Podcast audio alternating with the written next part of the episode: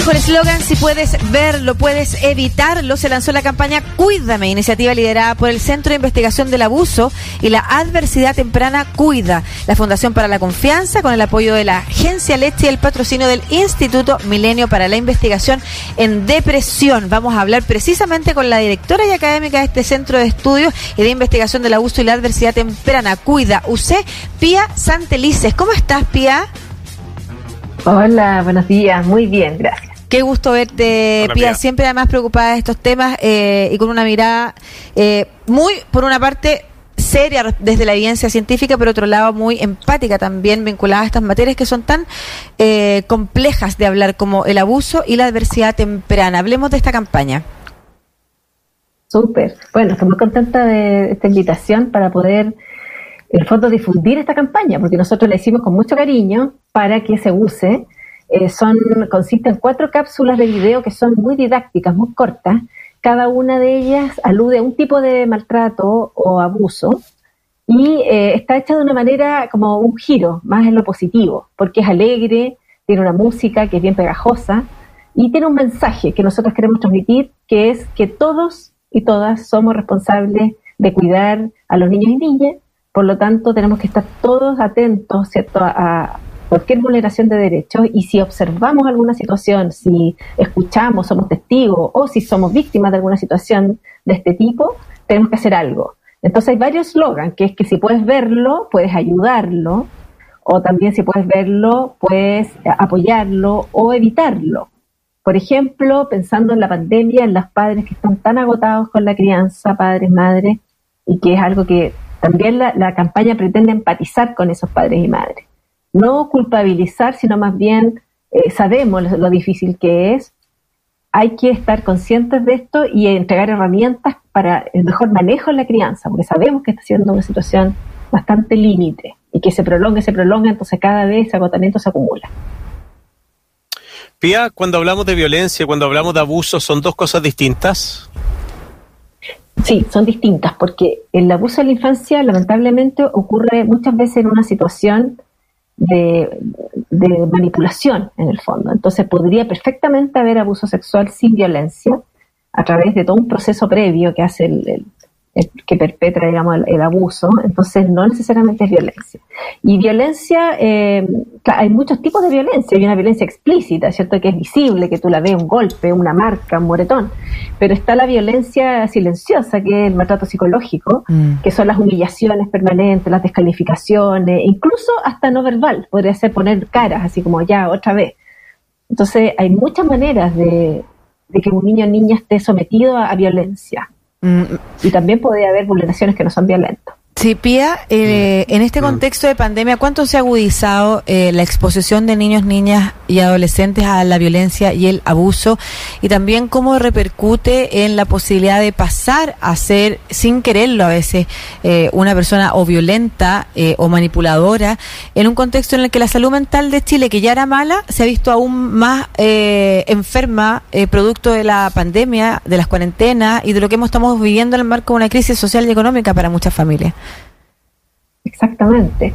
Como tú bien dices, veníamos de un Chile que recordar que la encuesta longitudinal de primera infancia, que es una encuesta representativa de la población, muestra datos como que el 62% de los padres y madres declaran estilos de crianza violentos. Entonces, eh, estamos claros que en Chile se valida mucho la violencia y esto se ha agravado en pandemia. No tenemos un estudio que muestre una cifra, digamos, concreta. Pero sí sabemos, por ejemplo, que en Francia hay estudios ya que están recién publicándose, que está aumentado el doble o el triple incluso, casos de violencia incluso más graves, como violencia que pueda llegar a la hospitalización de un niño o niña.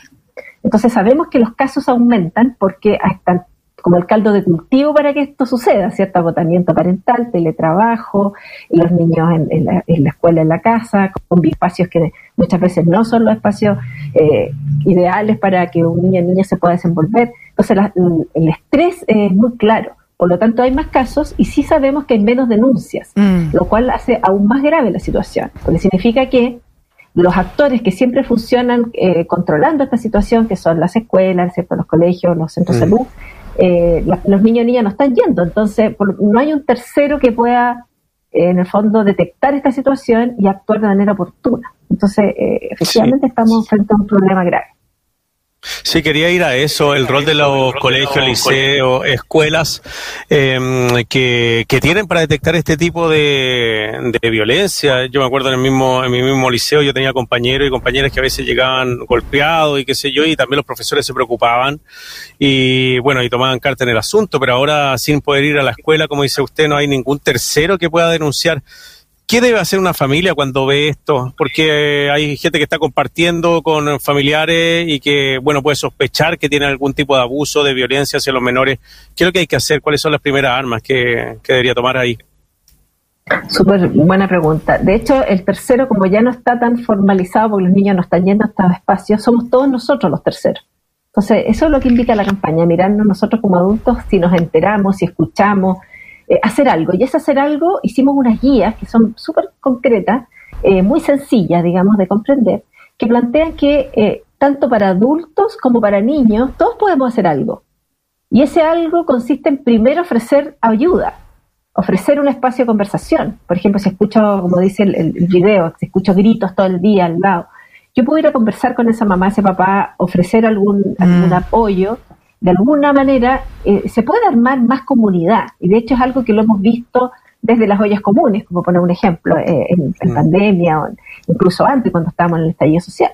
Entonces, eh, Chile es un país que tiene este, este recurso solidario de, que nos acordamos que somos comunidad frente a la adversidad. Somos un país bien golpeado por muchas adversidades. Entonces, esta campaña un poco llama a eso, a que todos podemos ser actores eh, importantes y tratar de ofrecer ayuda. Y cuando fracasan esos intentos de ayuda, también tenemos una, una, parte de la guía, aparecen los teléfonos donde uno puede acceder y pedir orientación o de, de frente pedir ayuda o denunciar, que tendría que ser el último paso cuando ya fracasaron todos los intentos anteriores. Pía, a mí hay como realidades que ha estado como plasmando en, en la conversación implícitamente que, que me preocupan de nosotros como sociedad. Eh, primero, eh, el dato aquel respecto de que el 60% de las familias tiene tipos de crianza que son violentas. Eso significa que tenemos muchas conductas normalizadas. Ahí hay un segundo paso, que es que lo que pasa habitualmente es que aunque veamos, y, es súper duro eso social y, y, y también violento para quienes son testigos de violencia, consideramos que no hay que intervenir, porque esa es otra característica de nuestra, de nuestra sociedad, de creer que uno no puede meterse en la vida familiar de otros y otras. Incluye eso para, para ámbitos de violencia machista, como puede ser la violencia intrafamiliar entre un eh, hombre y una mujer, entre un padre y una madre, pero también en lo que respecta en la relación de los padres con, con un hijo o una hija, o de una abuela o de un abuelo con un hijo o una hija con un menor. Esos grados de, de violencia que a veces se escuchan y probablemente quienes nos están escuchando hasta ahora pueden reconocer que alguna vez lo han percibido, lo han visto o en la calle también, cuando ve uno a un adulto o a una adulta retando de una manera exagerada eh, y violenta a un niño o a una niña y y no estamos acostumbrados a intervenir, porque tenemos una cultura que incluso se manifiesta en las leyes o en proyectos de ley que hoy están en discusión, que tienen que ver con, por ejemplo, y eso te lo voy a preguntar después también, con cómo la sociedad completa y en su conjunto, que era lo que tú decías al principio, nos hacemos cargo de, no, los padres primero y uno en ese espacio no puede intervenir. Entonces, eh, me gustaría que tú nos orientaras respecto de cuáles son conductas que nosotros tenemos normalizadas, que son violentas o que aceptamos incluso estando eh, como en posición de testigos. Sí, lo de justamente a las creencias, a las creencias culturales que se, arraigan mucho en las sociedades porque se transmiten de generación en generación y pasan a formar parte como de, casi premisas que son incuestionables. Entonces, tú planteaste dos de ellas muy importantes, que se justifica la violencia para criar un niño, o sea, te dicen, eh, esto lo hago por su bien, por ejemplo, y eso está muy arraigado, frase típica, eh, a mí cuando era pequeña me pegaban y gracias a eso soy la persona que soy, derecha y recta. Estas son frases que uno escucha permanentemente y que en el fondo validan eh, la violencia como método de crianza. Y la otra creencia es que eh, el tema de los derechos de la infancia eh, no se pone como un tema social, sino que más bien como del espacio privado. Y en realidad cuando hablamos de derechos humanos ya saltamos del espacio privado, ¿cierto? Porque la vulneración de derechos, no hay vulneración de derechos puerta afuera, puertas adentro, es vulneración de derechos. Entonces, esas dos creencias tan arraigadas, justamente esta campaña las trata de incorporar de una manera, claro, no tan evidente, pero efectivamente cuando nosotros decimos, si puedes verlo, puedes ayudarlo, estamos aludiendo justamente que todos somos responsables y que vayamos dejando atrás esa creencia de que eh, la crianza es un espacio privado y que los padres en el fondo pueden hacer lo que quieran al interior de puertas adentro. Y lo mismo con lo que tú... Eh, perdón, sí. No, no, termina, termina bien. Sí, sí. Ya no, que decía que esta creencia, no es fácil de cambiar las creencias, pero las campañas publicitarias, por eso nos asociamos con la agencia Leche, que es una campaña publicitaria, en realidad hace campaña eh, para incluso ámbitos comerciales. Entonces conversamos mucho este tema de cómo ir cambiando creencias, porque están tan arraigadas las personas y las personas, generalmente todos nosotros, tenemos una tendencia a, a aferrarnos como a lo que nos enseñaron y nos cuesta mucho empezar a pensar las cosas de otro modo. Entonces, una campaña publicitaria trata de cambiar esas creencias, ¿cierto? Y, por eso es que la canción tenía que ser pegajosa, el eslogan tiene que quedar un poco dando vuelta, eh, para que las personas queden pensando y se generen espacios de conversación donde este tema que tú acabas de plantear, Lucía, se hable en la mesa, se hable, qué, piensan los miembros de la familia. Y ahí también queremos que los niños y niñas participen de esas conversaciones. Mm. Por eso hicimos una guía para adultos y también para niños. Y la, la campaña está dirigida a adultos y a niños niñas, por supuesto, para que se sientan partícipes y no sea que nosotros como adultos estrictamente, digamos, eh, definamos cómo hay que crear a los niños y niñas, sino que, que ellos también tengan su voz. Estamos conversando con la directora académica mm, del Centro de Investigación del Abuso y de la Adversidad Temprana, Cuida Eusepia Santelices, acá en Estación Central de Radio Sach. Em, la violencia que se ejerce contra las niñas, niños y adolescentes, bueno, durante la, edad más temprana, eh, ¿crees que reflejan algo la sociedad chilena que tenemos? Una sociedad, definiría yo, como bastante violenta, con muy poco margen eh, de acuerdo muchas veces. Em, ¿Crees que nos define también como sociedad el tema de la violencia que hay en, en nuestra familia, en nuestras casas? Sin duda. Cuando un niño o niña es maltratado de alguna manera, se va generando un patrón de temor, temor eh, a la respuesta de la autoridad o temor al otro. Entonces, lo que pasa finalmente es que tú actúas de manera violenta, pero de manera escondida. Mientras te están mirando, te portas bien, en el fondo. Que es como, lo, también hay mucho estudio que, que muestra eso. Los niños y niñas chilenos cuando se hacen eh, investigaciones, por ejemplo, en función ejecutiva, que es un tema en psicología bastante conocido, ocurre que los niños, por ejemplo, en una prueba famosa que es del marshmallow, tú, tú le dices, te doy dos marshmallows, y si no te los comes, cuando yo vuelva un ratito más, te voy a dar otro más. Entonces pasa que los niños chilenos, de manera muy rara comparada con el mundo, eh, no se comían los marshmallows. Y todos esperaban. Eh, entonces hubo ahí la pregunta, ¿será que los niños chilenos son más autorregulados que los niños del mundo? Y en realidad la respuesta es no, no es eso. Lo que pasa es que los niños y niñas respondían por temor al castigo. Mm. Entonces votó una reflexión de varios equipos de investigación que, hicieron ese tipo de, estudios y nos dimos cuenta que en Chile los niños y niñas temen mucho al, castigo, porque están acostumbrados al castigo. Entonces, eh, pero eso no, no te genera una autoconciencia del, del deber, digamos, de, como la norma social, de los valores eh, como comunitario, sino que tú actúas porque te están mirando y tienes miedo que te, que te castiguen nomás, pero si no te están mirando ahí mm. eh, hace cualquier cosa. Entonces sí, ese es una, una, y lo otro es la autoestima, ¿cierto? Porque la autoimagen, porque se, se daña algo muy profundo, un núcleo muy profundo que después se puede asociar en el futuro a depresión, por ejemplo, o a trastornos más de esa línea, de, de del ánimo, de tristeza o ansiedad. Mm, Pía, te quería preguntar, eh, sobre los proyectos que se discuten hoy en el Congreso eh, de instalar un sistema de garantías de la niñez en, el marco de nuestra legislación y en el cual hay dos cosas que fueron rechazadas eh, y se fue a comisión mixta la discusión. Una tiene que ver con precisamente la autonomía progresiva y el derecho a la identidad de los niños, niñas, niñas también podríamos incluir, porque por supuesto el derecho a la identidad también tiene que ver con, con los niños trans, digo, los niños, como le dice la misma comunidad trans. Y por otro lado está eh, la idea de, de un del Estado con agentes interventores que permitan precisamente eh, participar del espacio familiar eh, de manera preventiva, que era un poco lo que tú decías cuando explicabas qué es lo que primero podemos hacer, que no se nos ocurrió, ¿no es cierto? Tenemos que denunciar de inmediato, no, quizás primero tenemos que ir a conversar. Y este proyecto de ley conversando con, o este o esta, este artículo, eh, esta, parte del proyecto de ley, conversando con Patricia Muñoz, la defensora de la niñez, nos decía lo mismo. O sea, hay muchos momentos en que las familias eh, empiezan a vivir situaciones de estrés, pero antes de que se produzca una situación de vulneración grave, de violencia grave de, los, de, ese niño o niña, eh, existe la posibilidad de que alguien te apoye de que alguien te ayude e intervenga ese espacio para que efectivamente ese, ese proceso de vulneración no se produzca o no se agudice. ¿Qué piensas de aquello? Bueno, pienso que también parte de todas las vulneraciones es esta idea de silenciar a, los niños y niñas y no darle espacio ni voz ni menos voz.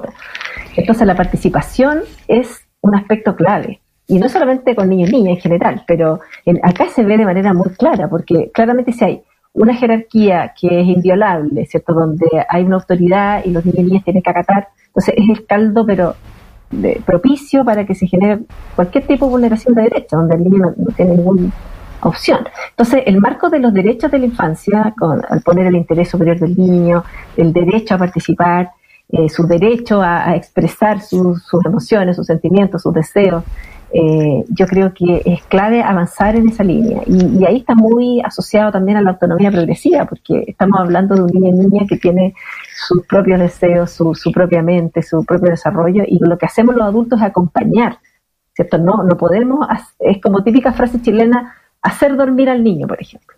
Te fijas que está tan arraigado, uno no hace dormir a ningún niño. claro, no. Eh, uno lo que hace es acompañar, porque el desarrollo y las etapas del desarrollo las vive el niño niña. Uno, uno como adulto acompaña, ayuda. Entonces, mientras antes tomemos conciencia de eso, que los seres humanos, digamos, tenemos un, espacio de autonomía propia que tenemos que respetar y, por supuesto, acompañando según el, nivel de desarrollo, pero en ningún caso, eh, digamos, lo que se hace comúnmente, que es silenciar y no tomar en cuenta la voz de los niños y. Por eso a la campaña le pusimos Cuídame, desde, desde ellos. Eso, pero perdona, Lucía, pero eso pasa en los colegios también. Es, mucho castigo versus recompensa la educación que tenemos. O sea, me imagino que deberíamos partir desde ahí también, ¿o no? Total. Es que, bueno, castigo y recompensa son como dos caras de la misma moneda. Sí. Eh, porque en el fondo, cuando tú privilegias, claro, el, resultado, ocurre eso, mm. que o castigas o, o, en fondo, o premias. Pero en realidad lo que uno debería mirar es el proceso el proceso de un niño y acompañarlo no en el resultado, sino que en, el esfuerzo que hace, por ejemplo. Eso sí se podría felicitar a un niño en niña por, por, el esfuerzo, pero ojalá no por el producto. Sí, qué increíble, porque además eso resultadista lo vemos en un montón de lados, donde, por ejemplo, se puede premiar a un niño o a una niña por sus notas, y lo vemos en los colegios, no solamente en las casas, no, no solamente en los o las apoderadas, en los colegios se puede premiar a un niño por las notas eh, sobre todo en los tipos de colegios de elite que tenemos en Chile, eh, pero por otro lado, ese niño o niña puede ser ejecutor de bullying o ejecutora de bullying y y no hay problema y se permite. O sea, nadie se pregunta si. A mí me ha pasado escuchar discusiones en colegios donde los apoderados eh, conversan si a una niña o a un niño hay que expulsarlo del colegio porque tiene notas que bajan el promedio del curso. Y por otro lado, nadie se pregunta si es el mejor amigo o la mejor amiga, si es un buen ejemplo de solidaridad. O sea, como eso no importa. Y eso es parte. claro, y eso es parte de la sociedad en la que estamos, donde el resultado, que es básicamente cuánto ganas, a nivel adulto sería lo mismo, como cuánto ganas, cuál es tu sueldo, lo que importa y el resto, como lo obtuviste, da un poco lo mismo. Lo último que te quería preguntar, Pia, tiene que ver con eh, un poco también lo que estábamos hablando recién, y que es con cómo le dirías tú a las familias lo importante que es entender en esta defensa que incluso algunos grupos señalan de, del derecho preferente de los padres elegir, de la libertad primero de los padres ante todo. Eh, y, y, a partir de ese eslogan es que se bloquea la posibilidad de avanzar en proyectos como el que estaba contando hace un rato, ¿no es cierto? De que, por ejemplo, desde el Estado hubiera personas que intervinieran para aportar en las familias que no se generaran procesos de vulneración de derechos más graves y agudizados. Qué importante es entender eh, que a los niños y niñas, que una sociedad completa en su conjunto los cuide, es mejor incluso para la familia y para ese propio niño que sentir que yo y solo yo me puedo hacer cargo y puedo cuidar y tengo el deber y la responsabilidad y el derecho de cuidar a mi hijo o a mi hija. Sí, es un punto muy tenso lo que tú planteas, porque yo diría que el límite de lo que tú planteas son los derechos humanos y los derechos de la infancia, que Chile firmó la, Declaración Universal en el año 90. Nos olvidamos muchas veces de, que Chile es un país que sí adscribe a los derechos de la infancia. Entonces ahí está el límite. En el fondo, eh, por supuesto que hay un espacio de libertad, pero siempre dentro del el respeto a todos los derechos de niños y niñas, y eso a veces nos, nos falta recordar. Y nosotros en el Centro Cuida, que estamos aliados con la Fundación para la Confianza, eh, la Fundación para la Confianza ha, sido líder en eso, en recordar los derechos de la infancia. Nosotros en el lanzamiento de la campaña, que también presentó José Andrés Murillo, eh, justamente su presentación fue esa, o sea, cómo se enmarca una iniciativa como esta dentro de eh, todo el alineamiento de los derechos de la infancia. Y creo que ahí es un, es un norte que no podemos olvidar y debiera estar presente en todo, en las leyes, en los nuevos reglamentos que se hacen en los distintos espacios de la política pública. Muy bien, pues Pía Satelice, directora académica del Centro de... Espérame, que aquí tengo el, dato para, para decirlo correctamente. de, investigación del abuso y la adversidad temprana Cuida UC. Pía, muchas gracias por, eh, por este contacto y muy buena conversación. Muchas gracias. Muchas gracias a ustedes. Un abrazo.